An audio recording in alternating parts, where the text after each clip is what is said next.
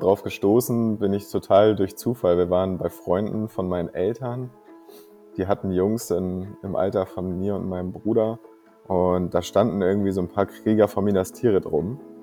Und ich fand das irgendwie total geil, weil Herr der Ringe war irgendwie das Krasseste für mich. Und ich hatte gerade mit meinem Opa zusammen die Bücher gelesen und natürlich auch die Filme geguckt. Und da dachte ich, ey, die brauche ich unbedingt auch. Und dann ein paar Tage später haben wir mal geguckt, wo es sowas gibt in irgendwelchen Modellbauläden. Und das allererste, was ich mir dann kaufen durfte, war so ein Einsteiger, Einsteiger-Set mit zwölf Kriegern von Minas Tirith und einem Pinsel und drei oder vier von diesen ganz kleinen Farbtöpfen.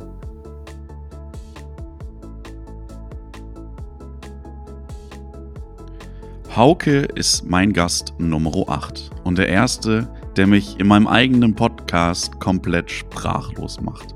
Hauke ist der Picasso des Tabletops. Für mich macht er mit Abstand die schönsten Umbauten, die ich bis jetzt gesehen habe.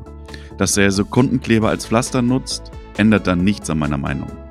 Viel Spaß beim Hören von Schach mit Würfeln und schaut mal auf seinem Instagram-Account vorbei. Ich sag euch, der ist der absolute Wahnsinn.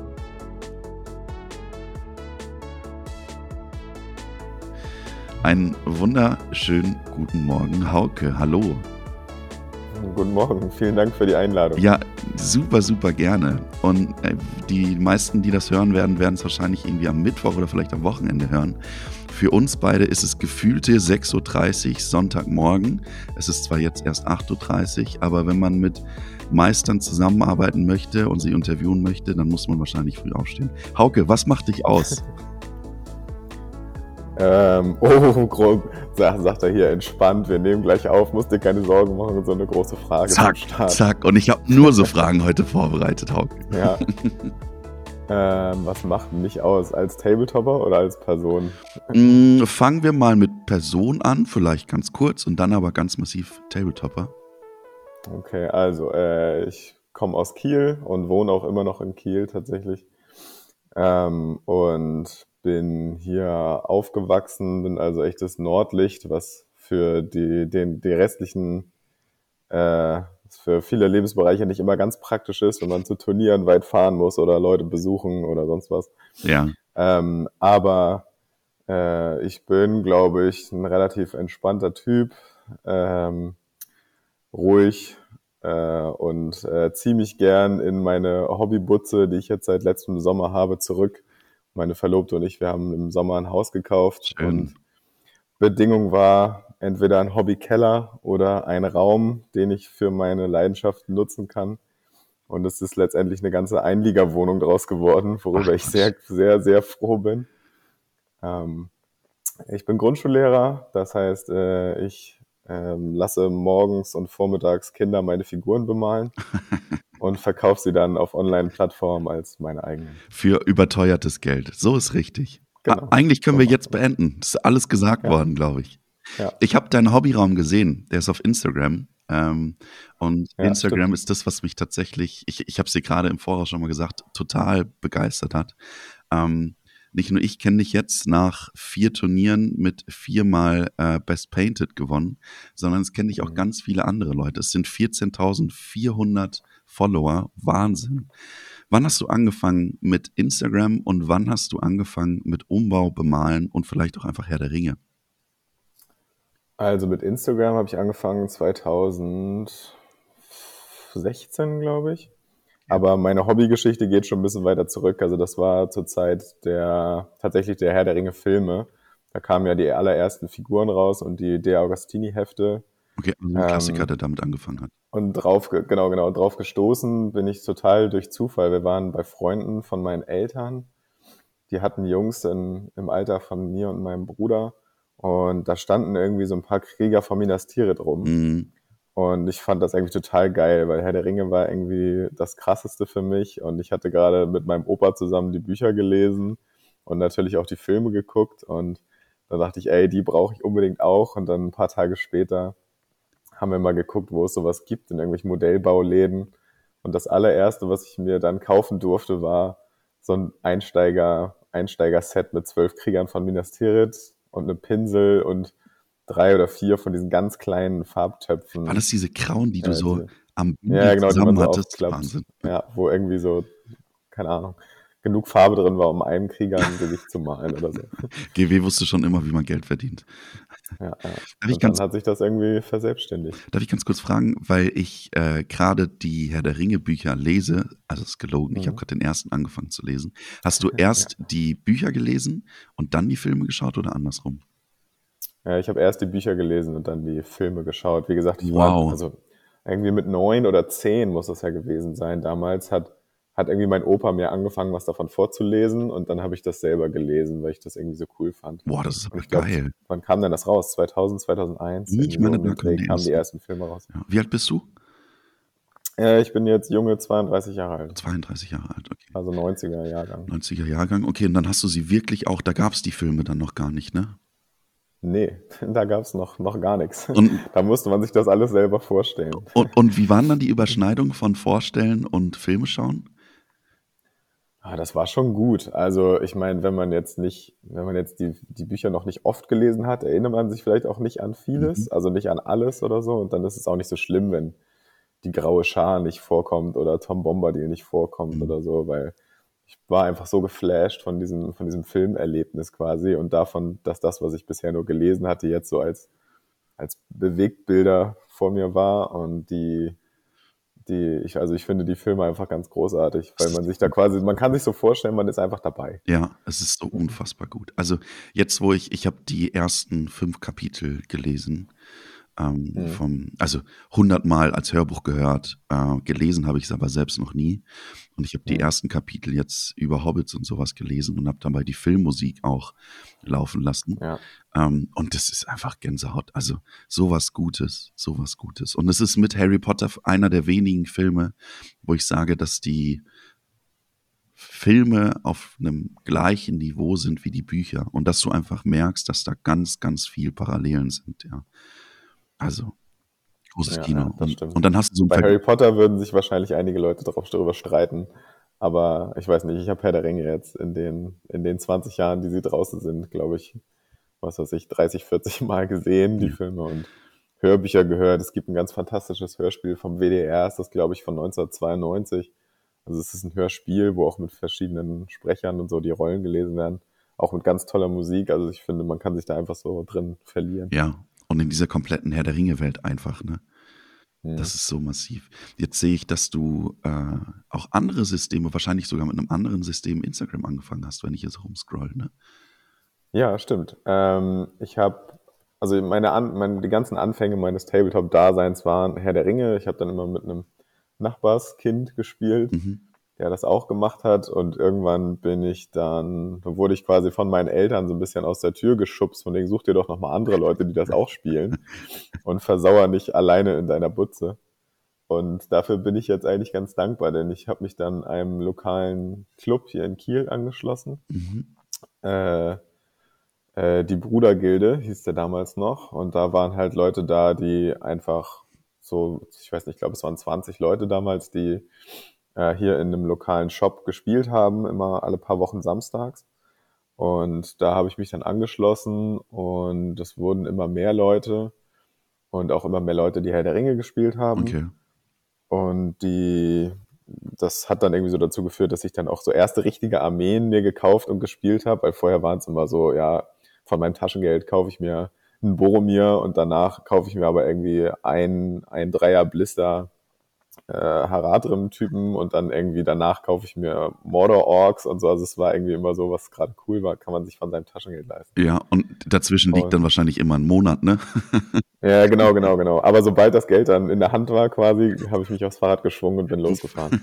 Jetzt gerade. Und die, ähm, das ging dann auch eine ganze Zeit so. Ich glaube, das war so 2005, 2006 und bis 2010 ungefähr müsste das gewesen sein, habe ich fast nur Herr der Ringe gespielt war auch ziemlich aktiv in dem Herr der Ringe Tabletop Forum, was es damals gab. Ich wow. weiß nicht, ob du da auch schon unterwegs ein, warst oder ob es das gab. Ich bin ja 2019er, ich bin ja ganz jung, in dem, ah, okay, also okay, beziehungsweise okay. aktiv. Ja. ja. vorher war das auch. Also ich habe damals schon, damals schon dann alles immer gepostet, was ich so gemacht habe. Und dann aber irgendwann wurde Herr der Ringe zu langweilig. Da wurde das Spiel einfach zu langweilig, weil es gab damals ja noch nicht diese Szenarien und es gab noch nicht so richtig diese, diese Kriegerbandengeschichten ich weiß nicht mehr, das verschwimmt alles so ein bisschen, aber auf jeden Fall lief es irgendwie immer darauf hinaus, dass sich die zwei Schlachtreihen in der Mitte treffen und wer mehr Sechsen würfelt, der gewinnt halt. Schön. Und das hatte halt überhaupt gar keine taktische Tiefe so richtig. Und dann war mir das irgendwie zu lahm und dann bin ich gewechselt zu, zu 40k, glaube ich, Warhammer mhm. und habe auch ein bisschen Age of Sigma mitgenommen und habe mich dann so durch, durch die Systeme durchprobiert. Ähm, ich weiß nicht, ob du X-Wing von Fantasy Flight Games kennst. Äh, da spielt man ein paar Star Wars Raumschiffe gegeneinander in so einem Dogfight. Ah, doch, doch, doch. Spiel quasi. Bemalt man die selbst? Nee, die sind schon bemalt. Ja, genau, ich meine. Ähm, aber natürlich kann man die auch neu bemalen. Davon habe ich auch ganz viel gemacht, so mit eigenen Paintjobs. Du, du würdest wahrscheinlich alles neu bemalen, hä? Ja, habe ich auch fast, fast getan. Ähm, das habe ich tatsächlich dann auch zur Studienzeit als Auftragsarbeiten gemacht, sodass mir jemand irgendwie Schiffe geschickt hat mhm. oder so und ich die dann dem äh, bemalt habe. Das heißt, um da mal ganz kurz einzugreifen, ähm, ja. du malst hauptsächlich oder spielst hauptsächlich? Ja, also ich mal meistens um zu spielen. Also ich finde so diese soziale Komponente und das Spielspielen macht schon sehr viel Spaß. Mhm. Aber so, um nach einem Arbeitstag abzuschalten, würde ich immer, glaube ich, oder fast immer meinen mein Hobbytisch, meinen Hobbyschreibtisch wählen zum Basteln oder zum Bemalen, als dass ich nochmal mich mit irgendjemandem treffe zum, zum Spielen. Aber, Aber all das, was so an Figuren entsteht, entsteht eigentlich schon zum Spielen weil ich fand die Aussage sehr spannend, dass du gesagt hast, okay, ich habe gewechselt, weil mir das Spielsystem, also das Spielen an sich nicht mehr gefallen hat bei Herr der Ringe. Das heißt, es mhm. ist für dich dann doch auch eine wichtige äh, Komponente. Ne? Also Malen und Spielen müssen schon zusammenpassen. Das Spiel, was dir wahrscheinlich am besten gefällt, da malst du dann noch am meisten. Ist das genau, ist das so? genau. Also so ist es, so war es zumindest in der Vergangenheit. Und jetzt also seit ich jetzt Ende 2020 wieder angefangen habe mit Herr der Ringe, ist einfach auch dieser Nostalgiefaktor enorm groß. Mhm. Also dass ich weiß zum Beispiel, ich kann mir jetzt halt die, die äh, Angriff auf der Wetterspitze Box leisten, die ich mir als, als äh, junger Hüpfer nicht leisten konnte. Und dann macht es einfach unfassbar viel Spaß, einfach Aragorn und die vier Hobbits und ein Lagerfeuer und Ringgeister zu bemalen und mir die einfach in die Vitrine zu stellen oder halt irgendwie Szenarien damit zu spielen. Oder einfach nur Tom Bombadil und Goldbeere oder sowas. Solche Sachen, von denen die spielerisch wahrscheinlich nie so richtig das Licht der Welt sehen werden, mhm. aber die einfach echt jetzt wegen Nostalgie total gewonnen haben bei mir. Wie kam das, dass du 2020 damit angefangen hast, wieder Herr der Ringe zu spielen? Ich glaube, also ich hatte das echt ja ein Jahrzehnt lang, glaube ich, überhaupt nicht auf dem Schirm, weil so viele andere gute Spielsysteme da draußen waren und ich einfach so viel Spaß hatte an Armeen bauen und Sachen bemalen für andere Systeme. Und dann kam, glaube ich, das neue, das Hexenkönig, das Plastik-Hexenkönig-Modell raus. Oh, Wunder. Oder es wurde irgendwie angekündigt. Und der Hexenkönig auf Pferd und zu Fuß. Und da habe ich einem Kumpel geschrieben, wenn der wenn der rauskommt oder wenn irgendwie noch irgendwas passiert, dann fange ich nochmal damit an, glaube ich. Oder dann baue ich mir nochmal irgendwas für Herr der Ringe. Also es war wirklich der, der Modell-Trigger, weil ich Crazy. Okay. Äh, das, das gesehen habe und das irgendwie extrem cool fand. Und was hast du dann gemacht damit? War das dann auch dein erstes Modell Diorama in dem Sinne? Nee, tatsächlich überhaupt nicht. das, du hast es dir gar nicht gekauft. Also ich, hatte, also ich hatte früher, also ich hatte früher, als ich, wie gesagt, vor zehn Jahren ungefähr gespielt habe, da hatte ich einen ziemlichen Angmar-Fetisch und den Hexenkönig, den fand ich schon immer echt am coolsten mhm. von allem, was, was so in Mittelerde rumkreucht und fleucht. Und dann habe ich aber irgendwie so ein bisschen mich nochmal bei diesen ganzen Facebook-Gruppen und so wieder angemeldet und geguckt, was, was spielen Leute so und auch bei Instagram mal ein bisschen geguckt dann dachte ich, was irgendwie keiner so richtig macht und wo man, wo ich meinen mein Special Snowflake-Moment ausleben kann, ist irgendwie Tal. Okay. Und dann habe ich, weil ich die Modelle auch schön fand, habe ich mir dann irgendwie Girion und ein paar Krieger von Tal besorgt und angefangen, damit was zu machen. Hast du damit auch schon ein Diorama gebaut? Nee, ne? Ich sehe. Ja, doch, doch. Damit war ich ja sogar bei der Ach, DM. doch, das war das. Äh, oh, um Gottes, peinlich, peinlich. Das ist das, ähm, was ich so überragend fand. Weißt du, was mich da am meisten begeistert? Jetzt, jetzt darf das nicht falsch ja. sein. Ähm, ja. Die Marker. Das ist Weltklasse. Ja. Das ist wirklich ja, ich, also große, da hier, ich habe eine Kappe auf, niemand sieht's, du siehst es. Ich ziehe sie schnell, setze sie schnell wieder auf, weil die Haare nicht gemacht sind. Aber die Marker sind einfach unfassbar geil. Ja, ich finde Missionszielmarker, also danke natürlich erstmal. äh, ich finde die Missionszielmarker sind immer eine tolle, eine, genau, eine tolle Sache. Ähm, wo man sich nochmal so ein bisschen kreativ ausleben kann. Mhm. Bei uns zu Hause, also wir haben letztes Jahr Quest of the Ring Bearer gespielt, mhm. die erste Hälfte, und da gibt's halt das Szenario, wo man Bauer Maggots Gemüse einsammeln muss und dafür habe ich dann so ein paar Gemüsemarker gemacht, wo halt irgendwie Mohrrüben und sowas da rumliegen. Und jetzt bei privaten Spielen zu Hause, wenn man zu faul ist, irgendwas aus der Vitrine zu holen, dann nehmen wir einfach immer die Gemüsemarker als, als Missionszielmarker. Das heißt, in 90 Prozent unserer Schlachten geht es um Gemüse. Aber die, ich finde, es ist echt eine super Sache, dass man einfach irgendwas kleines Thematisches noch bastelt, was nicht zu einer Figur in der Armee passt, aber was das Ganze irgendwie nochmal so ein bisschen atmosphärisch ergänzt. Bist du mit dem Tal-Projekt dann auch auf dein erstes Turnier gefahren? Hm, nee, ähm, ja, es ist alles ein bisschen verworren, aber ich bin, ich habe mir eigentlich so als Ziel gesetzt, dass ich für jedes Turnier immer mit einer neuen Armee komme. Mhm. Und gerade bei den Turnieren, ich war ja jetzt bisher nur in Hamburg äh, auf den vier Turnieren, die Team Nordfront letztes Jahr so organisiert hat. Ja. Und da war es ja bisher immer so, dass man auch mit zwei Armeen kommen darf.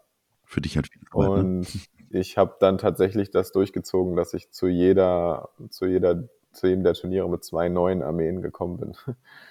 Also ich habe zwischen den Turnieren immer zwei neue Armeen bemalt. Mhm. Und das allererste war aber tatsächlich Angmar. Also ich habe dann doch wieder, bin doch wieder zum Hexenkönig zurück und zu ein paar Gespenstern äh, und äh, umgebauten Orks natürlich. Klar. Baust du lieber um oder bemalst du lieber? Ich baue lieber um. Ähm, das macht einfach extrem viel Spaß. Ich glaube, es ist so ein Überbleibsel aus der, aus der Lego-Zeit, mhm. Dass man irgendwie so, so eigene Ideen, also wie man es kennt, dass man sich ein Lego-Set holt, das einmal aufbaut und sagt, oh ja, das ist cool, und dann baut man aber irgendwas Eigenes draus.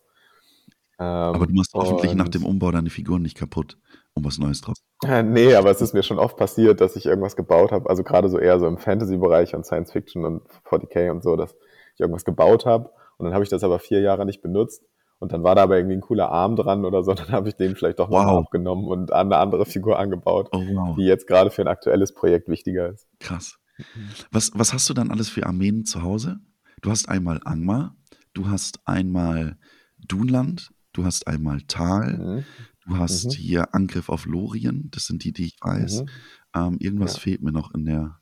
Also ich hatte, die erste Armee, die ich aufgebaut hatte, war ähm, Angmar für ein Turnier im Februar.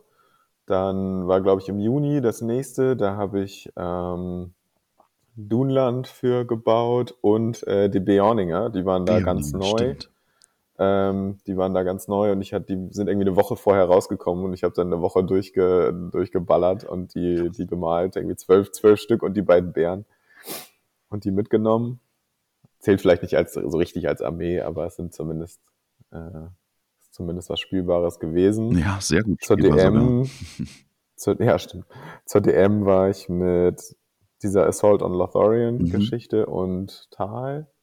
Und im Dezember äh, hatte ich, oh, da hat, nee, stimmt, da hatte ich nur Harad mit. Da hatte ich den, den Mumak Warleader äh, ah, stimmt, ja. mitgefertigt ja, gemacht. Mir gefehlt. Und da habe ich auch nur den mitgenommen, weil ich gerne vier Spiele damit spielen wollte. Also ich wollte nicht mhm. das Risiko eingehen, dass äh, mein Gegner die Armeewahl gewinnt und sagt, nee, ich möchte nicht gegen Mumak spielen. äh, und dann ich, hätte ich den ja ganz umsonst äh, gemalt und gebaut. Und wie war die Erfahrung mit der Armee? War, war, das die legendäre Legion? Äh, ja, ja, ja. Also es waren 600, 650 Punkte, das heißt, es waren der Muma, glaube ich, mit acht, neun Leuten drauf, ein Kant-König auf Kamel, äh, ein Har äh, Quatsch, äh, wie heißt der? Äh, Mahut-König auf Kamel mit ein paar Kamelen und ein paar Schlangenreitern. Also es war, war schon ganz lustig. Ähm, es kommt sehr, sehr darauf an, wie die Platte so aufgebaut mhm. ist und wo man, wo man drüber laufen kann und wo nicht. Aber ich hatte enorm viel Spaß. Also Dein Gegner macht auch? Schon, macht schon Laune. Also die meisten haben mir gesagt, so dass es irgendwie eine, eine verrückte Erfahrung ist, weil man das halt nicht so jeden Tag hat. Okay. Ähm, und ja, also es, es, ist schon strategisch herausfordernd, glaube ich, für, für den eigenen, äh, für mich selbst als auch für den Gegner. Ja, okay. Und das macht Spaß. Das macht Spaß. Von, ja. von den aufgezählten, auf welches Projekt bist du am stolzesten? Mmh immer auf das nächste quasi oder auf das, woran ich gerade arbeite. Also wenn ich jetzt quasi, also es ist bei mir so, dass ich denke so, oh ja, das war geil, aber jetzt habe ich auch eine andere geile Idee und da möchte ich irgendwie was, was Cooles draus machen. Mhm. Ähm, die, ähm, ich glaube, die Talgeschichte da habe ich mich so am meisten reingefuchst. Dafür war es, glaube ich, das, das Diorama, also dieses Display-Base, mhm. glaube ich, am, am elaboriertesten oder wie auch immer man das nennen möchte. Ja. Ähm, ich glaube, das ist schon ganz oben mit dabei. Ja. Aber der Mumak ist auch geil. Also ich weiß es nicht genau. Das, also der, der hat auch extrem viel Spaß gemacht. Je länger man drüber nachdenkt, desto mehr kommt dann wahrscheinlich auch. Ne? Aber nimm ja, uns doch ja. mal mit in diesen Prozess, den du dann hast. Ja? Also wie suchst du zum Beispiel erstmal die Armee aus, die du zusammenbasteln möchtest? Was, was mhm. passiert dann? Denkst du dir erstmal alle Umbauten aus oder nimmst du dir erstmal nur ein Modell, baust es um, um irgendwie ein Gefühl dafür zu bekommen? Wie suchst du ein Farbschema aus und wie lange brauchst du auch dafür? Ähm, also ich mache den Prozess jetzt gerade quasi wieder durch, ähm, denn jetzt Mitte März ist ja das nächste Turnier in Hamburg, wo wir mhm. uns dann ja auch hoffentlich sehen. So ist es, ja. Äh, und dafür hatte ich, äh, was habe ich denn jetzt gebastelt? Ach so, Ends. Mhm. Und äh, ich bin jetzt gerade dabei, genau wie du sagst, ist, ähm, quasi diesen Denkprozess anzustoßen, weil ich gerne Pits of Dol Guldur als zweites mitnehmen würde. Das habe ich heute irgendwo gelesen. Die legendäre Legion. Mhm. Und dafür ist es dann so, ich weiß nicht, ich habe bei manchen Armeen so einzelne Modelle, die ich halt irgendwie cool finde. Und Arzog wollte ich schon immer mal ausprobieren. Und dann ist der erste Punkt, dass ich denke so, okay, Arzog, was nimmt man noch mit? Ja, okay, was weiß ich, Orks, Jäger-Orks, was dann halt so geht. Und wie kann man das gut verkaufen? Also wie, wie würde ich es nachher gerne in meiner Vitrine stehen haben, so dass man sagt, ey, das ist cool. Und dann ist es meistens so, dass ich tatsächlich zuerst zu den Filmen gehe und mir da irgendwie Szenen draus angucke. Okay. Und jetzt, ich habe mich jetzt als Präsentation dafür entschieden, für diese Szene, wo Gandalf quasi allein in Dol Guldur unterwegs ist. Mhm. Und äh, man kann von den Hobbit-Filmen ja halten, was man möchte, aber ich finde sie so als Inspiration oder so, finde ich auch einfach richtig gut. Das sind für mich so Und er ist, da, er ist da alleine unterwegs und trifft dann Azog und hält den so ein bisschen ab mit seinem Stab und dreht sich um und guckt so runter in diese Gruben und da ist halt alles voll mit Wagen und mit Orks und Arzog sagt, ja, wir werden immer mehr, du hast keine Chance und so weiter. Mhm. Und genau die Szene habe ich mir jetzt rausgesucht, so einen Ausschnitt, um daraus ein Diorama, so ein Display-Base zu bauen. So dass quasi auf so einer kleinen Erhöhung Gandalf steht Wahnsinn. und Azog und so ein paar ähm, Orks und dann unten ist halt Platz für die ganzen anderen Waage, Jäger-Orks. Und dafür habe ich mir dann eine von den, also eine von diesen Dol Guldur-Ruinen, mhm. die hatte ich noch rumstehen. Mhm. Die habe ich, die habe ich mir vor einem Jahr gekauft, nur weil ich die Statue daraus haben wollte, als Missionszielmarker für mein Angmar-Projekt. So, das heißt, ich konnte jetzt diese Ruine recyceln und habe dann mit, mit so Sprüh, Bauschaum und Styrodur und Kork und sowas da jetzt so eine äh, was gebaut, was dem ungefähr nahe kommt. Ich würde noch mal ganz kurz. Und Farbschema-mäßig halte ich mich eigentlich fast immer so an das, was an Film und Fernsehen, hätte ich beinahe gesagt, so ähm, so vorkommt. Okay. Ich würde noch mal ganz kurz ähm, vor ja. diesem Prozess, wo du dann dich für eine Armee entscheidest, hattest du da drei, vier, gegen, die gegeneinander gepitcht haben? Oder war so, hey, krass, ja. Habe ich zu Hause und ich habe noch eine Ruine, lass doch mal schauen, was ich daraus mache? Hm. Also ich hatte die Gelegenheit vor Weihnachten ein bisschen oder zwischen Weihnachten und Neujahr hatte ich ein paar Leute zu mir eingeladen zum Spielen, um mhm. einfach auch Listen auszuprobieren. Denn auch wenn Spiel, äh, Basteln und Malen so für mich das Wichtigste ist, macht es mir, glaube ich, trotzdem keinen Spaß, zu einem Turnier zu fahren und da irgendwie viermal auf die Nase zu bekommen. Okay, das heißt, es ist auch sehr, sehr wichtig, dass ähm, die dann irgendwie spielerisch Spaß machen. Also vielleicht nicht kompetitiv, die Kraft. Ja, ja, auf jeden. Fall. Okay. Auf jeden Fall. Ähm, und die was ich dann probiert habe, war ähm, Tranduils heilen, mhm. weil davon habe ich auch irgendwie noch Sachen rumstehen. Mhm. Und die, das ist schon lustig, aber damit komme ich irgendwie nicht so richtig klar. Okay. Und als Bemalprojekt hätte ich gedacht, würde ich es machen, aber irgendwie habe ich mich dann doch nicht so ganz wohl damit gefühlt. Und letztes Jahr hatte ich im Sommer ein Plastikbaumbad gewonnen und dann habe ich gedacht, ach komm, dann machen wir das jetzt mal, dann, dann machen wir quasi noch so ein Recycling-Projekt. Klingt zwar blöd, aber dann holen wir den jetzt mal aus der Kiste und mhm. kaufen noch zwei, drei Ends dazu und dann machen wir lieber Ends. Und ähm, also es ist, es ist so, dass, dass ich einfach, ich habe einfach viel zu viele Ideen. Also okay, es ist ja. manchmal ein bisschen anstrengend, weil ich denke immer so, nein, du darfst dich jetzt nicht mit der Idee, die du gerade hattest, beschäftigen, weil sonst geht das, was du gerade gemacht hast, Mach dein Projekt völlig unter. Fertig. ja, genau. Also bei mir ist es wirklich so, dass ich mich tatsächlich dann in eine Sache auch so reinsteige dann gucke ich mir nur noch Videos dazu an und gucke mir Bilder dazu mhm. an mhm. oder auch gucke dann bei Instagram und Facebook und so, wie machen andere Leute das? Gibt, kann ich noch irgendwo Inspirationen sammeln? Was hat vielleicht noch keiner gemacht so? Mhm. Ähm, und dann, dann ist es erstmal ganz lange nur das. Und wenn es dann aber fertig ist, dann kommt halt das nächste. Auch hier nochmal kurz die Frage. Ich kenne es von Lukas Melger. Wenn er Platten baut, mhm. sagt er, ist diese Vorbereitung auf dieses Plattenbau viel, frisst viel mehr Zeit als dann wirklich auch dieser Plattenbau. Ist es bei dir ähnlich, dass du dir viel mehr Gedanken vorher machst und dann die Umsetzung nicht aus dem Ärmel geschüttelt wird, aber dass es dann wie am Fließband läuft, dass es einfach flutscht? Ja, so ist es bei mir auch. Also so, ich habe, ich mache mir sehr, sehr viele Gedanken vorher. Ähm, das liegt auch daran, dass es ja manchmal auch ein bisschen dauert, bis man vielleicht Modelle irgendwo herbekommt oder so. Mhm. Das heißt, man hat dann sowieso ein bisschen Zeit, wenn man weiß, das und das wird sowieso erst in der Woche geliefert oder irgendwelche Materialien kommen dann und dann erst an, weil ich sie hier noch nicht liegen habe. Ähm, und Gedanken machen vorher ist bei mir, glaube ich, auch der Hauptteil. Und weil ich dann oft so im Kopf quasi, ich habe meistens schon so ein Bild, wie es fertig aussehen soll im Kopf und dann muss man da quasi nur noch hin. Das klingt ein bisschen blöd, aber so ist es irgendwie. Ja, das wäre jetzt auch eine Frage und, von mir gewesen. Während dieses Prozesses, mhm. ich, ich kenne das jetzt, jetzt habe ich die, ähm, Spinnenplatte gebaut, in Anführungszeichen. Mhm. Äh, zwischendrin dachte ich mir manchmal, das nervt mich so sehr, weil ich sehe dieses Endprodukt nicht. woher ziehst du dann mhm. die Motivation, das durchzuziehen? Ist es, läuft es dann einfach nur noch bei dir, weil du dieses, diesen Blick am Ende hast? Oder ja, also ich glaube, ja. ich, ich glaube, Events sind ein super, ein super Fokus. Okay. Also so eine Deadline zu haben, quasi, bis dann und dann muss es fertig sein. Mhm. Ähm, das hilft schon extrem viel. Jetzt merke ich so langsam ist der, ist der Fokus nicht mehr so ganz da, weil ich denke so, ja, ich habe ja schon vier, fünf Armeen im Schrank. Mhm. Wenn ich die, die ich jetzt, an der ich jetzt arbeite, nicht fertig kriege, melde ich mich eine Woche vor dem Turnier halt einfach mit einer anderen Armee an. So, dass ich denke so, ja, okay, wenn ich jetzt die, die Arzog Guldur Geschichte nicht fertig kriege, dann nehme ich vielleicht doch nochmal Angmar mit oder so. Ja.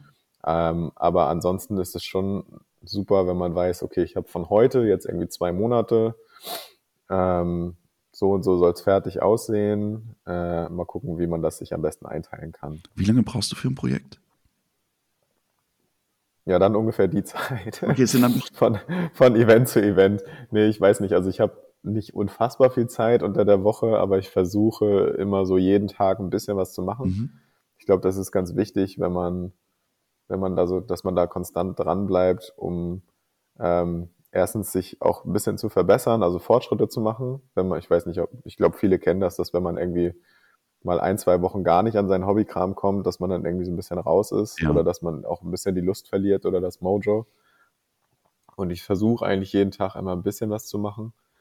Ähm, und dann kann ich das eigentlich immer gar nicht so genau sagen, weil mal ist es eine Stunde und eine halbe Stunde davon ist aber irgendwie Recherche oder Geschichte, äh, Sachen zusammensammeln und nur fünf Minuten ist irgendwelche Teile zusammenkleben. Mhm. Mal ist es eine halbe Stunde äh, Schilde an Leute dran zu kleben. Also es ist irgendwie ganz unterschiedlich, wie, wie das so zeitlich läuft. Aber so dieser grobe Zeitraum von irgendwie zwei Monaten oder so, zwei, drei Monaten zwischen Turnieren ist schon, schon gut dafür. Das heißt, du könntest jetzt, ich, ich habe gerade dein Harad, ähm, Mumak und äh, Mahut-Reiter offen. Du könntest jetzt nicht mhm. betiteln, mhm. wie viele Stunden da reingeflossen sind. Nee, ähm, aber es sind sehr, sehr viele. Ja, okay, so sieht es aus. Also die, ähm, also alleine das Mumak, weil das so ein uralt Plastikbausatz ist, habe ich ich mache immer Sachen, die man nicht machen muss, aber die ich für mich, für den persönlichen Anspruch einfach gerne tue. Und da gehörte dann auch dazu, dass zum Beispiel halt alle Lücken gefüllt werden. Das Mumak, das kommt ja als so ein, als so ein uralt Plastikschalenbausatz. Und wenn du den einfach nur zusammenklebst, dann siehst du halt genau, wo die Beine durchgeteilt sind und wo der Körper durchgeteilt ist. Und das habe ich alles mit, mit Green Stuff und so halt zuge, zugespachtelt und den Kopf gerade gemacht, damit er nicht immer so zur Seite, zur Seite ausholt, ja, sondern ja. gerade, äh, gerade ausguckt. Und ähm, all sowas gehört dann zu den Sachen, die Zeit fressen und die auch ein bisschen, so ein bisschen selbst, äh, wie sagt man, ein bisschen selbst, Selbstpeinigung mhm. sind, aber äh, das macht schon, macht schon dann das Ende, das Endprodukt macht es einfach ähm, wert. Also diese ganze Arbeit, die man da reinsteckt, die ist es einfach wert, wenn man dann das Endprodukt anguckt und sagt, ja, das ist geil. Erinnerst du dich an diesen letzten Pinselstrich? Gibt es den, dass du dann sagst, okay, jetzt ist fertig? Und wie ist dann der Moment für mhm. dich in dem Moment? Gibt es den? Guckst du das an oder schiebst du das einfach ins Regal und sagst, Gott sei Dank fertig, jetzt gewinne ich die nächste Best Painted auf Hamburger Turnieren? Oh, naja, nee, also den, den letzten Teil sowieso nicht. Dafür bin ich tatsächlich selbst viel zu, viel zu unsicher. Ja, also dafür, also ich denke immer, wenn ich das mitnehme, ist das schon ganz cool, aber es gibt bestimmt jemanden, der, oder diesmal klappt es bestimmt nicht oder so, oder irgendjemand hat bestimmt noch was Cooleres. Aber so dieser letzte Pinselstrich-Moment ist meistens schon so, dass ich dann denke so, ja, das ist schon, das ist schon geil. Ähm, Erzähl mal, was passiert aber da es ist auch, aber, aber es ist auch immer so, dass ich denke so, aber irgendwie hätte da auch noch mehr gehen können. Also ich bin so, so, was das angeht, weiß nicht, ob Perfektionist das richtige Wort ist, aber ich denke immer so, ja, irgendwie beim nächsten Mal könnte man irgendwie noch ein bisschen mehr rausholen. Oder hätte ich jetzt, würde ich jetzt noch eine Woche darauf verwenden, dann könnte man sicherlich das und das noch. Ach krass. Ändern. Okay, das heißt, du bist wirklich chronisch unzufrieden dann in dem Moment. Ähm, ich ich betitel es einfach mal so. Es ist jetzt nicht so, dass du dann kurz innehältst und denkst, krass, sondern du bist schon wieder im nächsten Projekt. Ja, es ist so eine, so eine Mischung, glaube ich. Okay. Also ich bin schon stolz darauf, wenn ich mir auch jetzt das Mumak im Regal angucke, dann denke ich schon so, oh, das ist schon, ist schon geil, ist schon geil geworden. ähm, aber so das, ähm, ich weiß nicht, woher das kommt, aber es ist einfach so dieses, dieses Suchen nach dem Nächsten quasi mhm. und gucken, wo man sich als nächstes so ausleben kann. Ähm, das ist schon ein großer Teil von, von meinem täglichen Hobbyleben quasi. Das ist wahrscheinlich auch super wichtig, ne, dass du dann einfach im Prozess bleibst, ne? Immer was Neues. Ja, manchmal ist es aber auch ungünstig, denn ich habe, ich kaufe mir halt meistens ein paar mehr Figuren, als ich für das Projekt oder für die Armeeliste nun gerade brauche. Ja. Und ich habe jetzt von allen diesen Armeen, die ich aufgelistet habe, halt so Reste unbemalt in irgendwelchen Schubladen. Weil ich dann denke, ja, okay, ich habe jetzt Dunland das und das gemacht und ich habe aber immer noch zehn wilde Menschen und ein paar Krieger in der Schublade, ja. weil ich dann nach dem Turnier da keinen einzigen Gedanken mehr dran verschwende, sondern zum nächsten Projekt gehe. Und von Harad habe ich auch eine ganze Schublade jetzt voll mit Leuten, die nicht bemalt werden. Und von Angmar und sowas. Also es ist ein bisschen traurig. Eigentlich müsste man so in so einem, in so einem Cycle quasi wieder zu den Projekten zurückgehen immer mhm. und dann noch ein bisschen, die noch ein bisschen ausbauen. Machst du sowas, dass du vielleicht auch einfach Projekte erweiterst? Also ich sag mal, jetzt hatten wir das Turnier in Hamburg für 650 Punkte waren es, glaube ich, oder 55. Und jetzt ist mhm. das nächste Turnier 900 Punkte. Dass du dieses Projekt vielleicht nochmal angehst und dann erweiterst. Ist das mal ein Gedankenspiel gewesen? Ähm, also ja, aber meistens nur kurz, weil ich denke immer so, ähm, ich würde gern mit was Neuem ankommen. So, wo dann auch die Leute sagen, das haben wir nicht schon mal gesehen. So, weißt du, das, okay. das ist irgendwie so ein, so ein persönliches Ding, dass, ähm, dass ich nicht unbedingt das Mumak mit dem Display vom letzten Mal mitbringe. Okay. Und sagst, ah ja, hier stehen, stehen schon wieder Haukes Harrad-Sachen. Äh, diesmal kriegt er von mir keine Stimme, so ungefähr. Alte Kamelle. genau, genau. Und deswegen habe ich das tatsächlich noch nicht besonders oft gemacht. Die, ähm, was wollte ich sagen? Alte, alte ähm, die, ich hatte das überlegt, das ist jetzt mehr so ein Notfallplan. Also mhm. wenn ich jetzt quasi sagen würde, okay, ich schaffe meine Projekte nicht, dann würde ich zum Beispiel zu dem Mumak oder zu Angmar oder so nochmal 100 Punkte mehr bemalen und die dann mitnehmen. Okay. Aber plan, ich plane meistens eher neue Sachen. Weil neue immer besser ist. Sehr gut. Bevor ja, wir, so bevor wir ich, intensiver mal auf einzelne Projekte eingehen, ich habe ein paar Fragen dafür, würde ich mit dir das Entweder-Oder-Spiel spielen. Der liebe Janusz hat mir Fragen Yay. geschickt. Ja. Ähm, es sind, ich weiß nicht, ob ganz zehn oder ein bisschen weniger, aber es sind Entweder-Oder-Fragen. Du musst dich für eine aus dem Bauch heraus entscheiden. Wir Warum? fangen an. Last Minute malen oder fertige Armee spielen? Last Minute malen, damit ich eine fertige Armee schicke. Gute Antwort.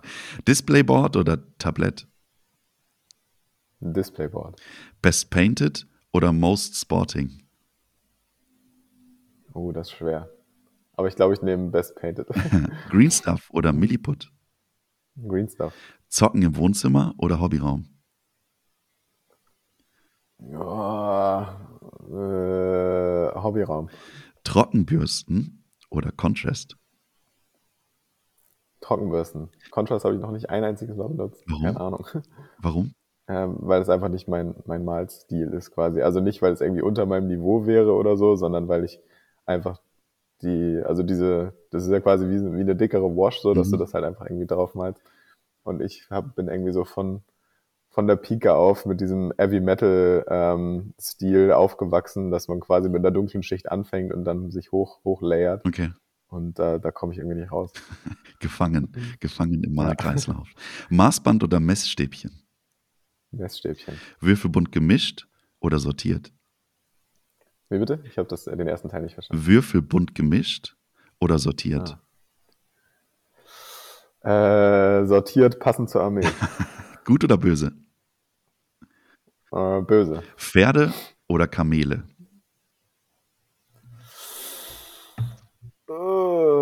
Ich glaube, einige Helden würden auf dem Kamel ein bisschen komisch aussehen, aber ich nehme trotzdem die Kamele. Apropos Kamele. Dein Harad-Ding. Was ein krasser Übergang, oder? Was ja, mich, ja, wow. was mich am meisten begeistert, ist einfach dieses Wasser und dieses spritzende Wasser an den Hufen und sowohl bei den Kamelen wie auch beim Mumak. Wie macht man sowas? Ähm, ich habe mal angefangen, ähm, das zu machen mit so einer Wasserpaste ähm, von Vallejo ist die, glaube mhm. ich. Das gibt es aber wahrscheinlich von 100.000 anderen Herstellern auch. Das ist so eine weiße Masse wie ganz dickflüssiger PVA-Bastelleim. Ja. Und die kannst du aber so ein bisschen mit einem Pinsel oder mit was auch immer für ein Werkzeug so ein bisschen hin und her chingen und so ein bisschen ausfächern. Und wenn die dann trocknet, dann ist sie halt durchsichtig.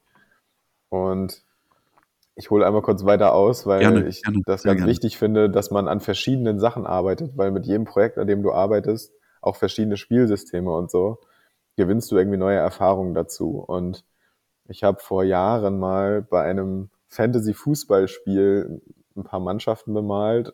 Guild Ball heißt das. Ich weiß nicht, ob du davon mhm. mal gehört ja. hast. Und da gibt es, da, ähm, da, da, Arbeit, äh, da spielen quasi Teams von verschiedenen Berufsständen in einer Stadt gegeneinander. Und es gibt ein Team, das sind die Fischerleute. Und für die habe ich so, so Strandbases gemacht quasi, auch mit Wasser drauf. Und weil die halt ja recht dynamisch sind, wollte ich das mal ausprobieren, ob das geht mit so spritzenden Wassereffekten. Und das hat gut funktioniert. Und dann dachte ich mir jetzt bei Harad, hey komm, das wäre doch eigentlich ganz geil. Das erwartet irgendwie niemand, dass die halt nicht in der Wüste rumlaufen, sondern durch irgendwie einen Fluss auf dem Weg in Richtung Gondor unterwegs sind. Ja. Und die, ähm, diese Masse, also dieses, diese, ähm, dieses Wassergel, ähm, das kann man super für diese Spritzer benutzen.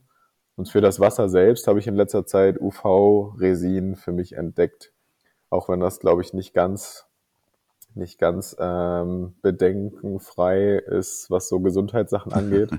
Man sollte das mit Maske und mit Handschuhen benutzen. Aber scheiß drauf, Aber das ist quasi ja, das ist ähm, Resin, was man mit UV-Licht trocknet. Das geht, glaube ich, auch und das geht dann schnell, ganz schnell. Ne? Ja, okay. Äh, genau, das ist dann innerhalb von einer Minute oder so ist das einigermaßen trocken. Das heißt, du kannst das auf die Base gießen und wenn du es langsam und vorsichtig machst, dann hast du quasi auch die Oberflächenspannung der Base, sodass es nicht an den Seiten runterläuft, mhm. sondern dass es da drauf bleibt. Und wenn du das dann trocknest, ähm, dann kannst du, hast du quasi eine glatte Wasseroberfläche und dann kann man mit diesem Gel ähm, da quasi drüber malen, um so ein bisschen so Wellen zu erzeugen mhm. oder Spritzer. Und wenn man tatsächlich große, große Spritzer irgendwie haben will, so wie wenn so ein Mumak ähm, da irgendwo reintritt, ja. Dann kann man das zum Beispiel mit Blister, mit Blisterfolie oder so, mit ähm, dass man so kleine Dreiecke oder kleine Stücke davon ausschneidet oder Angelleine oder sowas und die einfach auf die Base klebt und daran dann diese, diese Masse so hochzieht, also dieses Gel Ach. in drei, vier, fünf verschiedenen Schichten, ähm, dass das dann halt so aussieht, als würde es gerade so einen, einen, großen Platscher geben. Wie, wie lernst du sowas? Guckst du dir Tutorials im Internet an oder sind es einfach, weil du so viel Erfahrung hast, irgendwelche Ideen, die dann ankommen? Also das meiste ist, glaube ich, einfach Erfahrungswert, ausprobieren und gucken, ob es geht oder nicht. Okay. Ähm, ich habe mir zwar schon ab und zu mal Tutorials angeguckt, aber zu sowas glaube ich nicht. Ich gucke mir eher Tutorials an zu, irgendwie, wenn ich mal eine neue Farbe oder sowas benutzen will. Mhm. Was so Sachen bauen und so geht, eher nicht. Aber es ist, glaube ich, einfach dann Erfahrung. Also ich mache das jetzt irgendwie seit 20 Jahren und immer probiert man irgendwann mal was Neues aus. Ja, okay. Und dann das Repertoire an, an handwerklichen Möglichkeiten einfach auch da dann. Ne? Hm. Wie baust du um? Also ich finde, wenn man sich diesen Sula dann anschaut, das ist. Da, da fehlen einem die Worte, finde ich. Das ist unfassbar. Der Berittene, das, das ist einfach krank. Mhm. Ist krank. Wie, ja. wie machst du das? Weil, also du modellierst ja fast ein neues Modell, ja. du musst ja wahrscheinlich irgendwie mhm. Abdrücke machen, ähm, die du dann da Stück für Stück aufbaust. Wie? Also Wie? die Übung. Also das, das, äh, die Leute kommen dann auch öfter mal zu mir. Es klingt, das klingt total selbstverliebt, aber die Leute kommen dann tatsächlich ja manchmal und sagen, ey, das ist voll geil und so und voll schön und wie hast du das gemacht? Und das, ich finde, das Schlimmste ist, so würde ich auch gerne malen können oder das, das könnte ich ja nie oder so, mhm. wenn Leute sowas sagen, weil ich denke, natürlich kannst du das.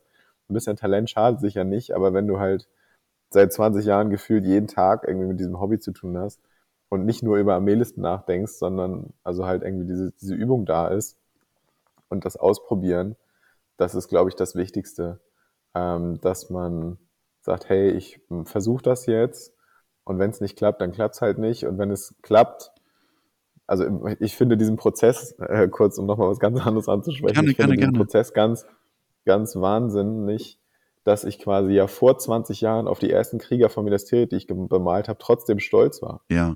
Und auch auf alles, was zwischendurch passiert ist, war ich trotzdem ja immer stolz. So, ich dachte, oh, dieser, was weiß ich, Millennium Falke, der ist voll cool. Oder dieser Fantasy-Fußballspieler, der ist voll cool.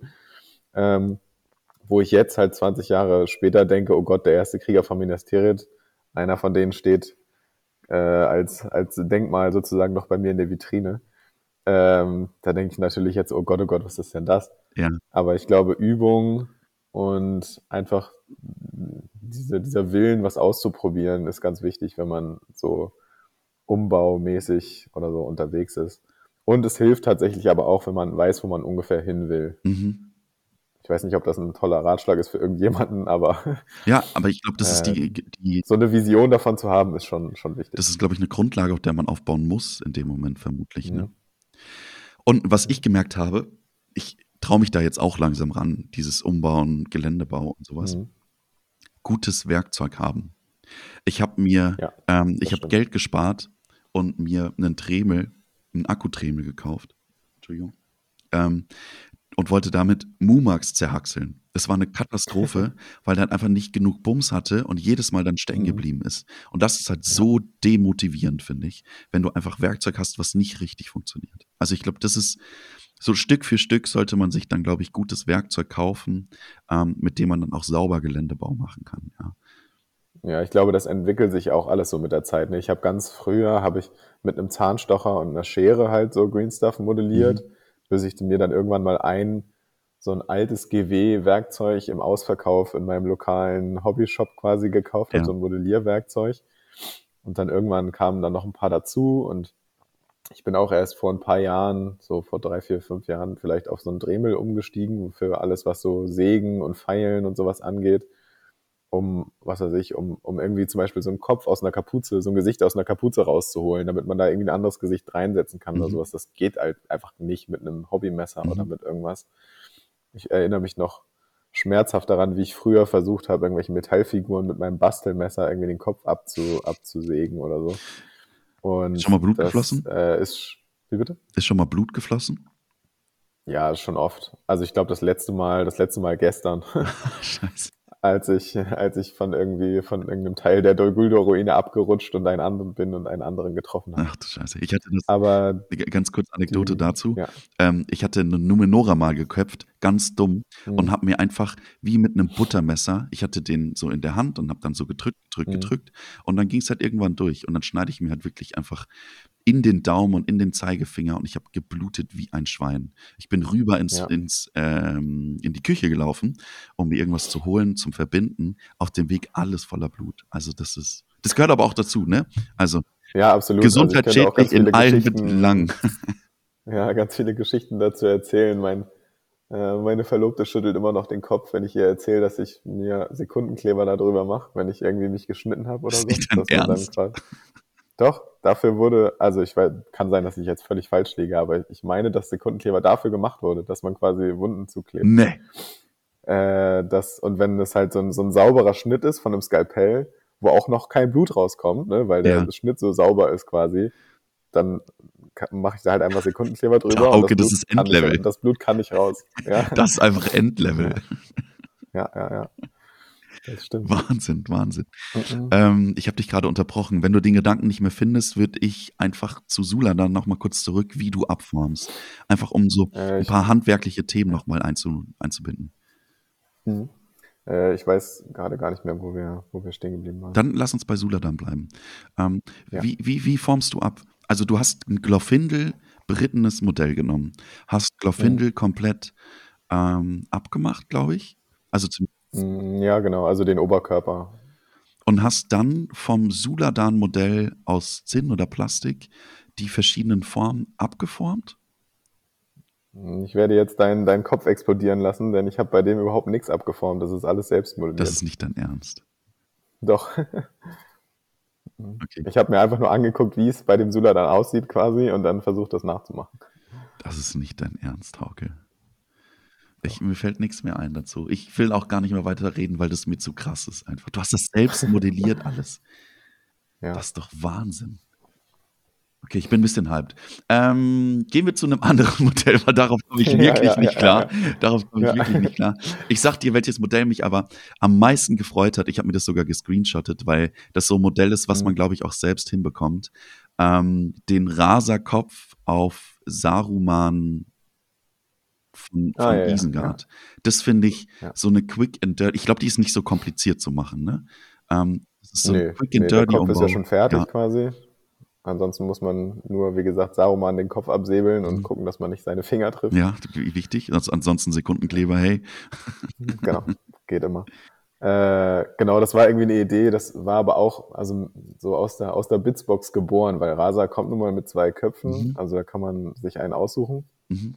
Und den Saruman hatte ich, hatte ich tatsächlich auch bei einem Turnier letztes Jahr mal bekommen. Okay, cool. Und bevor ich sowas dann aber irgendwie weiterverkaufe oder an äh, was weiß ich, wohin weitergebe, denke ich immer so, ja, komm, lass ihn liegen, vielleicht kannst du ihn irgendwann gebrauchen. Und ich finde den Saruman auf Pferd auch extrem schick. Mhm. Also ich finde, das ist eine der coolsten Pferdeposen, die es so im, von GW gerade so gibt, ähm, weil die so, so bedrohlich ist irgendwie. So, man sieht genau, da steht jetzt jemand, der hat schon, der hat schon Ahnung und der kommt ja. vielleicht gleich und verhaut mich. Ja. Äh, und ähm, deswegen dachte ich so, ja, diese Roben, die passen halt irgendwie auch in dieses Südländische von Harad. Ich hatte noch Speere und Lanzen und sowas über. Und für den König wollte ich nicht unbedingt das Haradrim-Modell nehmen, was es schon gibt, weil, wie gesagt, so schön, braucht halt ne? immer, man braucht halt immer was Besonderes. Ja. Äh, und dann dachte ich, mache ich das mal so und probiere, ob es klappt. Wie lange hast du dafür gebraucht? Ähm, ich glaube, es ist so ein bisschen, wie wir schon besprochen haben, dass der Prozess dahin mehr Zeit gekostet hat als das eigentliche Machen. Bei mir sieht es dann meistens so aus, dass ich mir halt irgendwie so Teile zusammensammle und die mit, ähm, mit so Putterfix quasi zusammen zusammenklebe, mhm. ähm, um, damit sie noch nicht, um zu gucken, wie müsste ich den ein ganz kleines bisschen drehen, damit er in die richtige Richtung guckt oder wie sieht dieser Speer an dem aus und wie sieht der andere Speer an dem aus.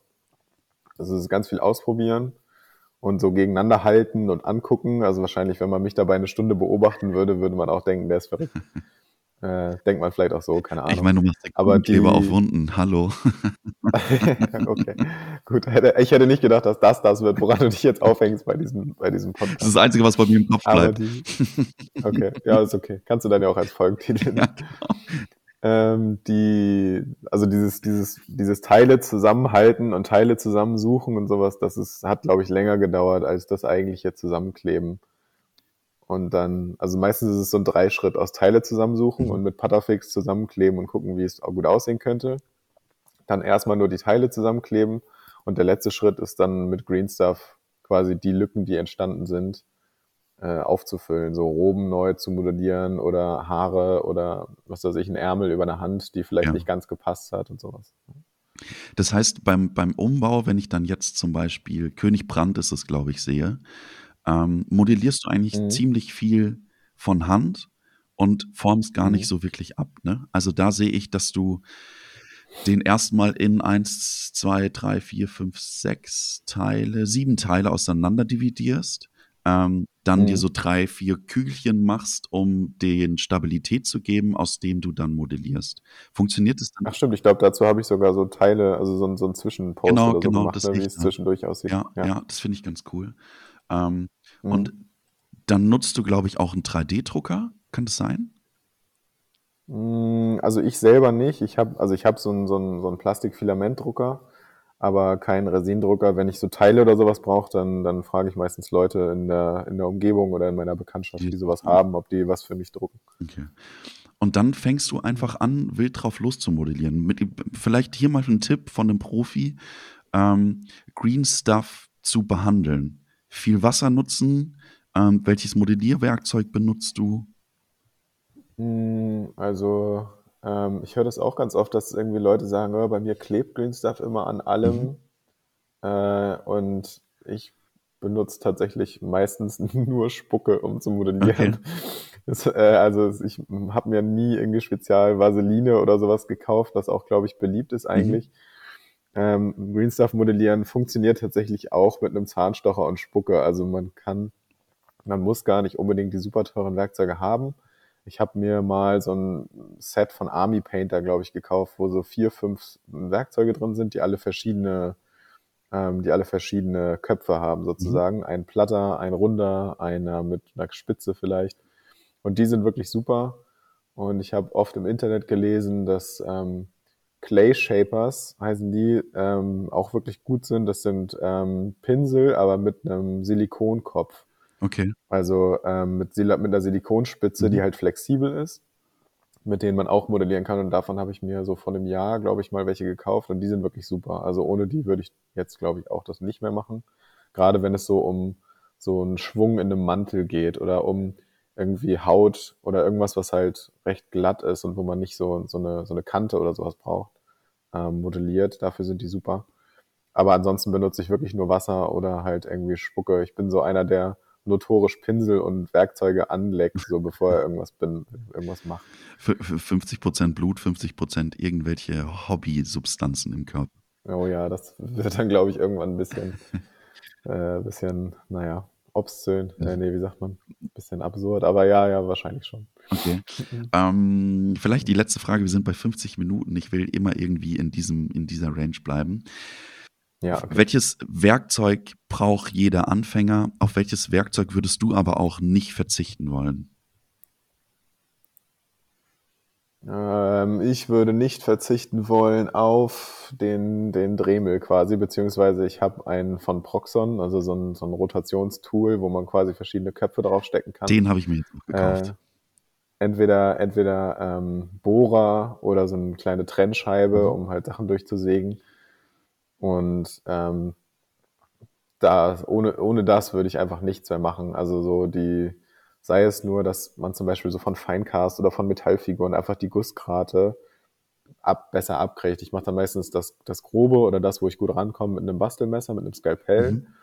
Aber gerade so, wenn es auf einer großen glatten Fläche ist oder so, dann nehme ich mir lieber so einen, so einen, so einen Rosenbohrer oder was kleines, so ein Schleif, so ein Schleifteil ähm, und mache das dann damit ab, weil das einfach viel gleichmäßiger aussieht, viel besser funktioniert. Ähm, und gerade so ein Bohrer mit so einem Handbohrer, also mit, mit äh, Armkraft betriebenem Handbohrer quasi, ja. da, da bohrst du dich ja tot, wenn du in eine Metallfigur oder sowas reinbohrst. Ja. Und wenn man da aber ein bisschen bisschen Elektropower hinter hat, dann funktioniert das schon deutlich besser. Und der ist ja auch gar nicht so also, teuer, ne? Ich dachte, dass der einen Haufen Geld nee, kostet. Glaub, 50 Euro habe ich den jetzt, glaube ich. Äh, ja, genau. Ich glaube auch irgendwie 50 Euro mit ja schon einer recht guten Auswahl an, an Köpfen dabei. Und alle paar Wochen, Monate muss ich mir immer mal neue, neue Bohrer kaufen, weil gerade die, also ich habe so 0,5 Millimeter Bohrer, mhm. äh, den, mit dem ich so Plastikfiguren und so stifte. Und der bricht halt ab, wenn er runterfällt. Und das ist, weil er so dünn ja. ist, ähm, da muss ich mir ab und zu mal einen neuen kaufen. Aber ansonsten ist das schon echt, echt gut für das Geld, was man so bezahlt. Ja, ja, da bin ich auch begeistert von. Ähm, das heißt, das wäre auch dein Tipp, dass man sagt, okay, wenn du ins Umbau-Game rein möchtest, so ein Tremel bräuchtest du schon. Hilft dir einfach. Ja, würde ich sagen. Und das nächste ist dann, wie gesagt, irgendwie gibt es heutzutage für fünf bis zehn Euro, glaube ich, so ein Dreier-, Vierer-Set, irgendwie Modellierwerkzeug für, für Green Stuff oder für andere Modelliermassen. Wie viel Tonnen Green Stuff gehen bei dir im Jahr über den Tresen? Uh, viele. Ähm, manche Leute machen auch ein paar Witze darüber, aber die ähm, ich, ich, Leute halten ja ganz unterschiedliches von, von Green Stuff World, also dem, dem Shop mhm. aus Spanien. Aber da gibt es so, ein, so eine 90 Zentimeter Rolle Green Stuff und davon äh, kaufe ich mir schon manchmal mehrere im Jahr. Aber du willst mir jetzt nicht erzählen, dass du abends dann auch noch mal kurz am Green Stuff probierst. Nee, nee, das dann. Das dann. Irgendwo sind dann Grenzen erreicht. Ja, ja, ja. Nur wenn, nur wenn, nur wenn keiner guckt und wenn man nicht einen Podcast aufnimmt darüber. Sieht nein, sieht keiner, hört nur jeder. Ähm, hast du ein Modell, für dich das schönste umgebaute Modell? Gibt's da was? Äh, oh, weiß ich nicht. Es ist schon so viel, schon so viel passiert. ähm, das schönste umgebaute Modell. Ich weiß nicht genau. Ich habe mal Nee, kann ich mich nicht festlegen. Also ich finde, ich habe mal, wie gesagt, als ich mit Angmar jetzt wieder eingestiegen bin, habe ich einen Hexenkönig umgebaut. Den finde ich, den finde ich sehr schön, ist sehr schön geworden. Mhm. Ich finde aber auch das Numak gut. Ich habe vor ein paar Monaten mal einen Thorongil umgebaut, also Aragorn zu seiner Zeit, als er, als er in Gondor quasi unter Denethors Vater gedient hat. Ja. Äh, da finde ich auch, dass der, dass der sehr gut geworden ist. Aber sonst ich weiß nicht, sich auf eins festzulegen. Schwierig ist wahrscheinlich. Mir zu schwer. Mach ich nicht. Es, es muss auch nicht. Muss auch nicht. ähm, für mich ist es nämlich auch ziemlich schwierig, mich da auf eins festzulegen. Für mich sind die Top 2 wirklich äh, einmal dieser Zwielicht-Ringgeist. Der ist mir heute währenddessen mhm. aufgefallen. Den finde ich wirklich, wirklich schön. Und ähm, Suladan kann ich nicht mehr erwähnen, weil mich das einfach geflasht hat. Für mich ist aber dieser Raser-Umbau, weil es auch sehr, sehr nah ist, finde ich, ja. Also das ist mhm. sowas, das guckst du dir ab und denkst dir, okay, wenn ich mir ein bisschen Mühe gebe, dann kriege ich das auch hin. Macht ihn dann für mich auch nochmal ja. besonders. Und das ist tatsächlich ja, auch meine ja, letzte Frage für den Podcast. Es ist immer meine letzte mhm. Frage. Ähm, für mich ist Herr der Ringe Tabletop immer wieder begeistert sein, immer wieder was Neues sehen, immer wieder von irgendwas, was jemand anderes gebaut, gebaut hat, inspiriert zu werden. Hauke, was ist Herr der Ringe Tabletop für dich? Ähm, ja, also ich schließe mich dir da an und darüber hinaus so mit so einer Mischung aus irgendwie künstlerischer Tätigkeit und kindlichem Lego-Bauen, so sich seine eigene kleine Version von Mittelerde zu erschaffen, um sich dann mit seinen Freunden darin auf die Nase zu geben. Vielen Dank dir für die Zeit. Danke dir.